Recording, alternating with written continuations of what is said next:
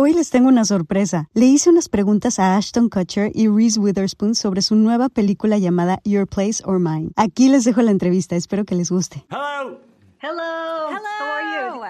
Hi. First of all, Reese, let me tell you that I am so inspired by everything you're doing with Hello Sunshine. Thank In fact, your company was an inspiration for mine, which is called La Magia del Caos and focuses on mental health. Wonderful. So thank you for being such a badass example of creative freedom as a female entrepreneur. And Ashton, oh my God, I've always loved every character that you play. You know, let's just pretend that you were not on the posters in my bedroom when I was 18, okay? And that I'm super professional in your Let's presence pretend. because I'm not, I like it. I'm not nervous. Well, now I'm nervous because now I feel like I have to live up to some poster that I don't even know what it was. Don't worry, don't worry.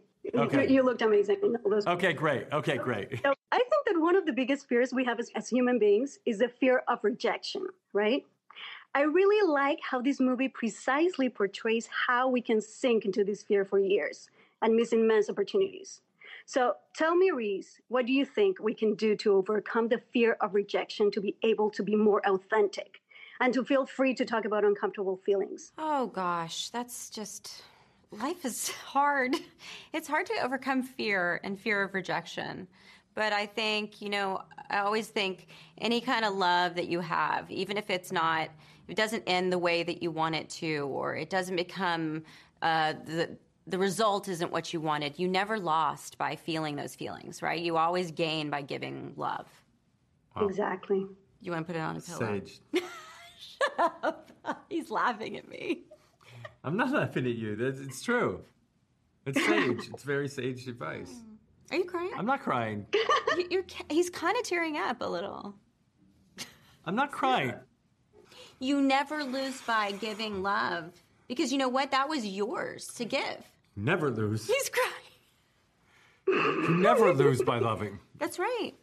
Don't cry, Ashton. Let me tell you something important because it feels very satisfying to see two interesting, cool, autonomous, independent, middle aged characters that don't need to be rescued in a love story. You just call right? us middle aged. Hold on. We got to take No, no, this no. in. We may hear this again. We're gonna take. We're gonna. Own, we're gonna own this. We're gonna own this. We're gonna live in it. We're gonna. I'm going to shake it off. okay. I'm going to shake Okay, it off. what do you think about this very common, romantic, not to say toxic, tendency that in relationships people want to save each other all the time? I think that guys generally, when they hear their partner has a problem, their first instinct is is to fix it. Um, it- it- it's okay, there's a problem, solve it. The first instinct for guys is to solve it, and I think that like over the course of various relationships in my life, and most significantly the one I'm in currently, um, what I've learned is that you're probably better off actually just being in the problem with your partner and feeling the problem and Yeah. being present emotionally to the problem as opposed to trying to fix it or save them. Um, and sometimes that's harder to do. It's it, because that requires that you be emotionally vulnerable in that moment um, instead of like just try to solve it and get it to go away. Um, because a lot of times other people's problems feel like inconveniences to us. And so I think that is what Yes. puts people in that saving mode that maybe um, maybe they would be better off um, having that discomfort and allowing themselves to be in that discomfort with their partner instead of trying to solve it. Exactly. I totally agree with that.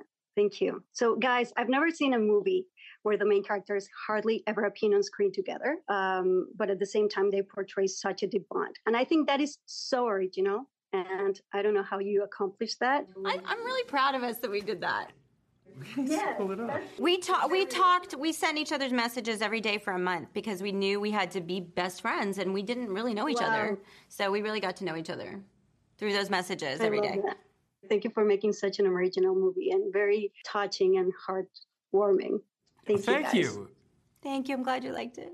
Espero que hayas disfrutado este episodio. Además, en nuestra página web lamagiadelcaos.mx puedes encontrar cursos y talleres con los mejores especialistas, una tienda en línea, información sobre nuestras próximas experiencias y retiros presenciales, así como material exclusivo solo para ti, que eres parte de nuestra comunidad. Síguenos en todas las redes sociales como La Magia del Caos. Gracias por darte este espacio con nosotros.